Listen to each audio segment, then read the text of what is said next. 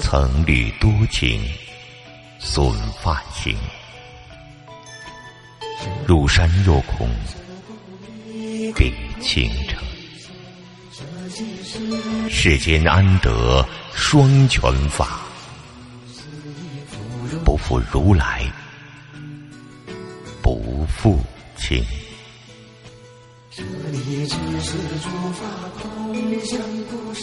前世与今生的距离究竟有多远？你是否用生命的轮回丈量？让我来告诉你，你的前生。是你今生的梦境，而来生又是往生的梦。梦与梦不会重叠，只此一回。景之所终之人未必就会一直年轻，他或许大彻大悟，修仙入圣，太上忘情。太上忘情并非无情。忘情是既言不动情。若遗忘之者，言者所以在意，得意而忘一言。你知情多美，梦就有多美。往生太残酷，镜花水月终归是月凉的水，但是来生。天寒地远，未必就能一偿夙愿。达瓦卓玛，来自琼姐的美丽姑娘，传说她是琼姐的仙子。达瓦藏语意为月亮，卓玛即仙女。达瓦卓玛，便是指月亮上的仙子。缘来缘去，缘起缘灭，我笑了。琼姐，这一美丽而丰沛的地域，藏语意为房角悬起多层。琼结位于藏南谷地，雅鲁藏布江中游的琼结河流域。其地势西高东低，西南北三面环山，东面为狭窄谷地，宛若巨大的雄鹰展开华丽而丰满的羽翅，而面向东方俯身倾斜。琼姐与吐蕃王朝的兴衰更替，有着千丝万缕的关联。第八代赞普，此时候葬于青玉，即琼姐，建起第一座藏王墓。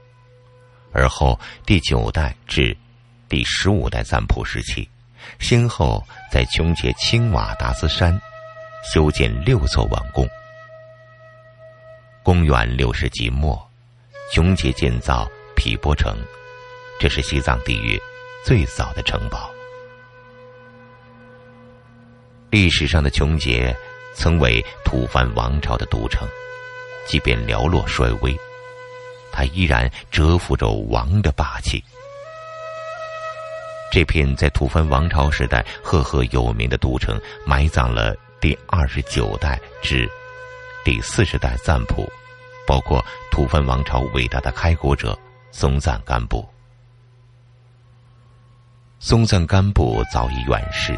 余味犹存，而值得后人对穷极肃然起敬的，是因了此地还是一代活佛上师，武士达来的故居。在我的一生中，没有亲历穷劫，看那依山傍水的景，那淳朴善良的人。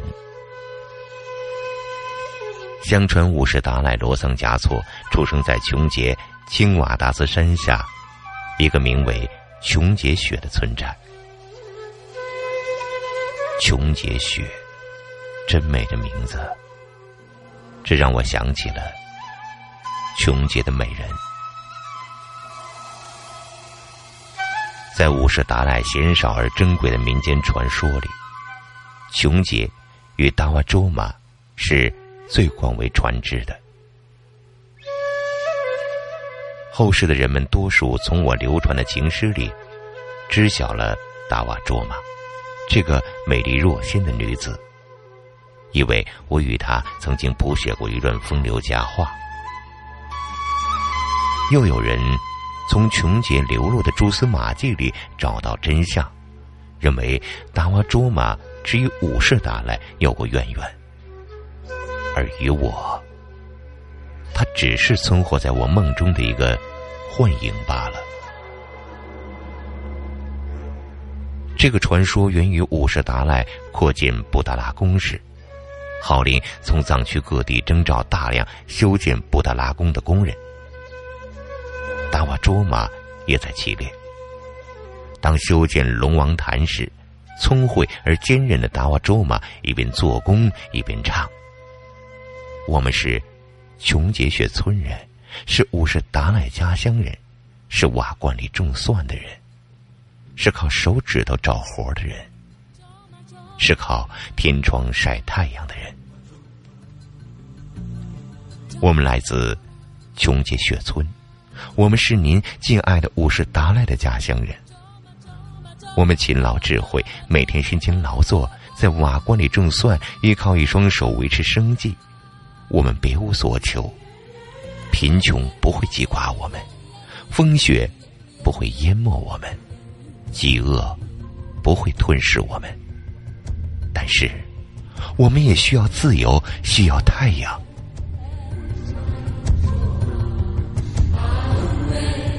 五世达赖听闻达瓦卓玛的歌声，知晓了其中的深意，于是他下令释放琼杰雪村人，给予丰厚的盘缠，让他们返乡，并解除琼杰人全部的徭役赋税。这段故事在琼杰乃至整个西藏区域流传甚广，人们追溯蛛丝马迹，意图寻找出当年的真相。人们更愿意相信达瓦卓玛。并非某个偏僻村落的勤劳姑娘，她是琼杰的月亮，琼杰仙子，一位男子执笔千年、深深倾慕的恋人。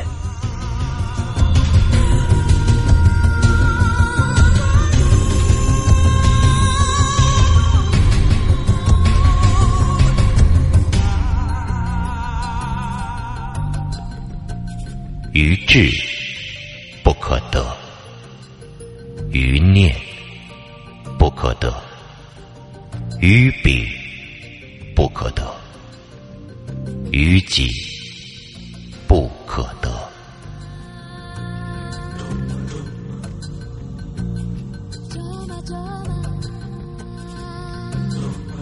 在我化名荡桑望波，流连红尘夜市之际。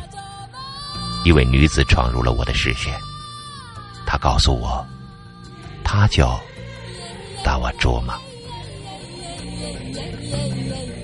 我相信，每一个穷街人的心中都有一个达瓦卓玛。穷街的女子更甚。他对我说起家乡的山水，三面环山，地势西高东低。他说。他的家乡曾经是一座王城，建过六座王宫，共有十二位国君埋葬于此。他还说：“我轻声笑了。”他睁着美丽而慧瞎的眼睛凝视我，略带不满的问：“你不相信？我说的可都是真的。”是。是，你当然说的都是真的。那你为什么笑？你分明是在笑我的天真，认为我在对你撒谎。轻眨眼眸，如一只纯善而无畏的小鹿。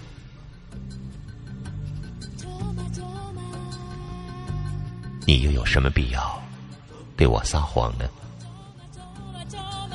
我伸出手指引领他的视线。你看，王城皆为山环绕，是天然的屏障，保护这座城池的王与百姓。站在山顶，俯瞰芸芸众生，黎明的第一缕光照彻天际，你会觉得黑暗过去之后，出现的蓝天是如此之美，美过青山。美过白雪，你热爱的，它便是你心中的天。同理，你热爱一个地方，它当然就是你的王城；而你爱一个人，他便是你的王。我又说。这座王城是一位伟大的王建立的，他的野心、理想、梦与爱情，在这里如日般升起，并且辉煌。他热爱这里，当然也忘不了他的家，他身后埋葬的故乡，那里遗存他的童年。他回去寻找童年之时的梦，写他的爱人。他的眼睛忽然亮了。你，你，你知道我的家乡？我王儿轻声念道：“穷绝之美。”美在青山蓝天，美在古城白雪，美在淳朴善良的人民，美在一个叫做达瓦卓玛的姑娘。昔年听诺桑王子的传说。很久以前，在西南两个相邻的国家，南国叫日登巴，北国叫俄登巴。这两国无论是疆域还是物产都相差无几，人民过着安居乐业的日子。不久后，南国新国王当政，他是一个昏庸无道的君主，终年不问国事，荒淫暴虐。致使国家支离破碎，民不聊生。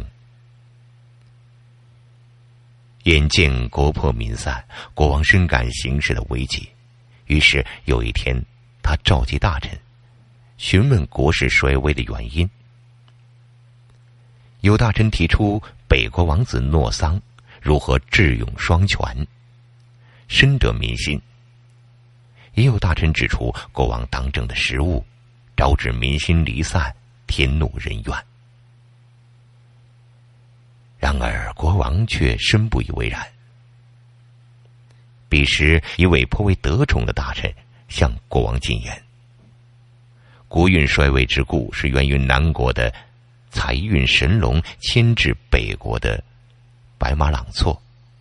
唯一的解决之道，在于请修为高深的巫师前去做法，将神龙聚回本国。”国王听了十分高兴，当即派人去请巫师捉龙。巫师名朱纳克曾，据说会识黑巫术。他携带弟子与法器前往北国的莲花神湖做法聚龙。彼时，龙神预知大难临头，便向一位名叫邦列金巴的丽人求救。丽人答应了他的请求。丽人击败巫师之后。龙神为答谢丽人，送给他一件名为桑木派的如意之宝。猎人为弄清桑木派的功用，去找住在格乌日楚山洞的隐士打听。便是在那里，他偶然邂逅了在仙湖沐浴的云卓仙女。猎人利用仙湖圣宝捉住了云卓仙女，想娶她为妻。然而，道行深厚的隐士指出，他不能与仙女成婚。于是，他便将仙女献给俊美贤能的诺桑王子。诺桑王子见到仙女真容，顿生爱慕之意，于是欣然接受。他坐于金盾之上。云卓仙女坐于银盾之上，而他们的媒人、丽人邦列金巴则坐于虎皮金墩之上。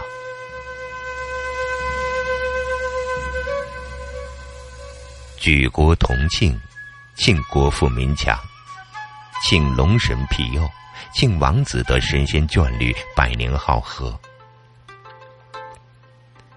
这时，天空出现五色祥云。四海境内隐隐传出凤鸣弦乐，空中落下如雨如霞的花朵。诺桑王子见此情景，欢喜不尽，认为是吉兆，当即封云卓仙女为妃，三千宠爱及一身。诺桑王子自从娶了云卓仙女之后，便将从前的三千嫔妃抛诸脑后，终日与云卓恩爱缠绵，形影不离。后宫日久生怨，将矛头对准美丽贤惠的云卓仙女。一位叫做顿珠白目的妃子想出了一个迫害云卓的主意。他请求国王的巫师哈日那波做法。那巫师是一名心术不正之人。他收受顿珠白木的贿赂，便应允做法。自此，国王噩梦缠身，身体一日比一日孱弱。国王召集众臣询问原因，巫师哈日那波趁机占卜预言：北方荒原住着强壮凶悍的野人部族，他们即将起兵造反。仿佛应验了梦中的场景，国王信以为真。便询问巫师：“当由谁领兵出征，确保胜利？”当然是诺桑王子。巫师回答。于是国王便派遣诺桑王子领兵出征。诺桑王子与云卓仙女分离在即，他将云卓的项链交于王后，说：“这条项链好比云卓的翅膀，有了它。”他就能飞上天去。若非危难关头，你千万不要放他回天宫。王后慎重的收下了珠帘。眼见深爱的恋人即将分离，诺桑王子依依不舍，而云卓仙女更是含泪唱道：“神明的王子，亲爱的夫君，我左思右想，难以离开你。”马驹虽与母马两分离，但远不过隔墙的马厩。小驹与母马还能嘶鸣呼应。从此一别，我和你千里迢迢隔音讯，望不见影来，听不见声。看那湖面鸳鸯双双游，形影不离，相爱又相亲。看那山岩雄鹰双双立，翱翔蓝天也是影相并。看那树林鸟儿在筑窝，雌雄贤之前后来帮衬。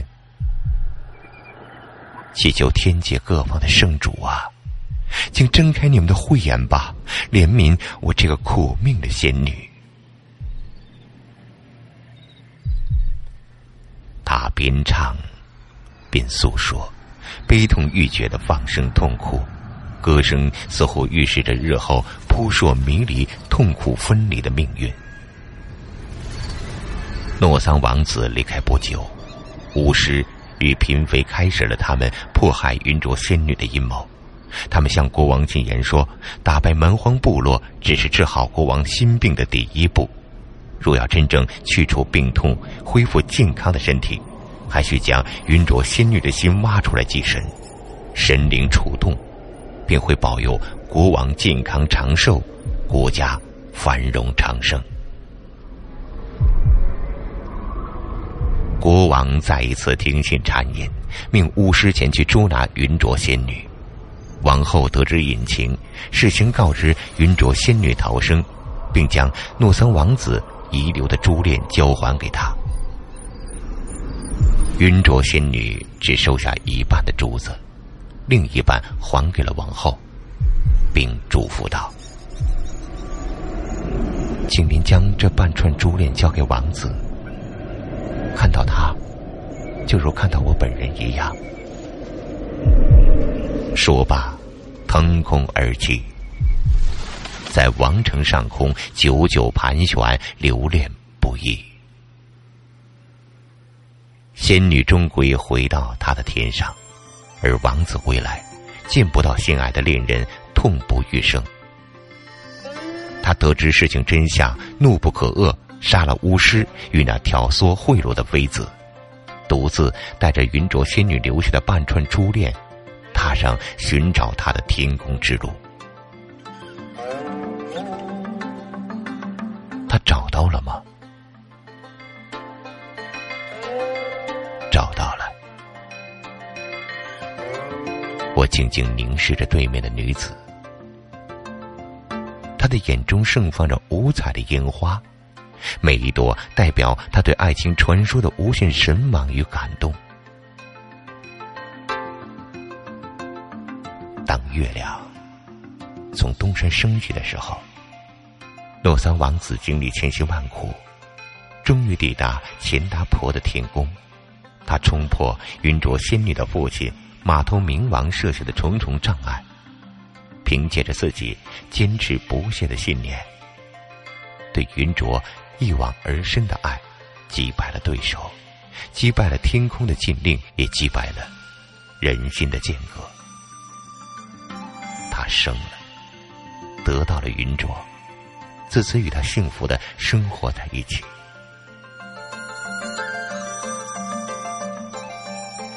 这就是故事的结局。我伸出纯白宽阔的掌心。绵长的纹理如亘古山河蜿蜒流淌，我看不到生命的尽头，一如看不到末日的归处。但是无妨，我伸出手温暖一个人，掌心相贴，就是。生命，由爱故生忧，由爱生不。若离于爱者，无忧亦无怖。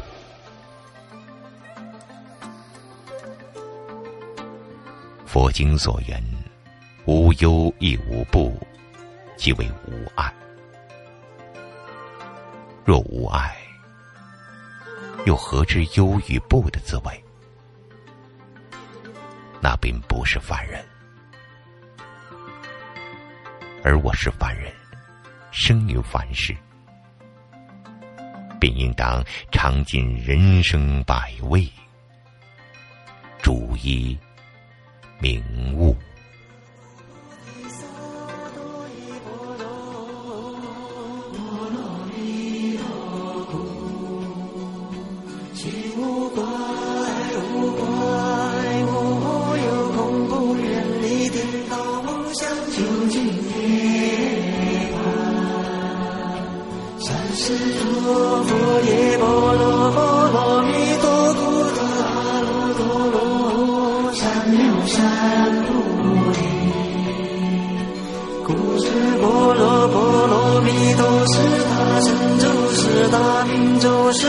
上咒，是无等等咒，能除一切苦，真实不虚。故说般若波罗蜜多咒，即说咒也，揭谛揭谛波罗揭谛波罗僧揭谛菩提说波罗，故说般若。说着。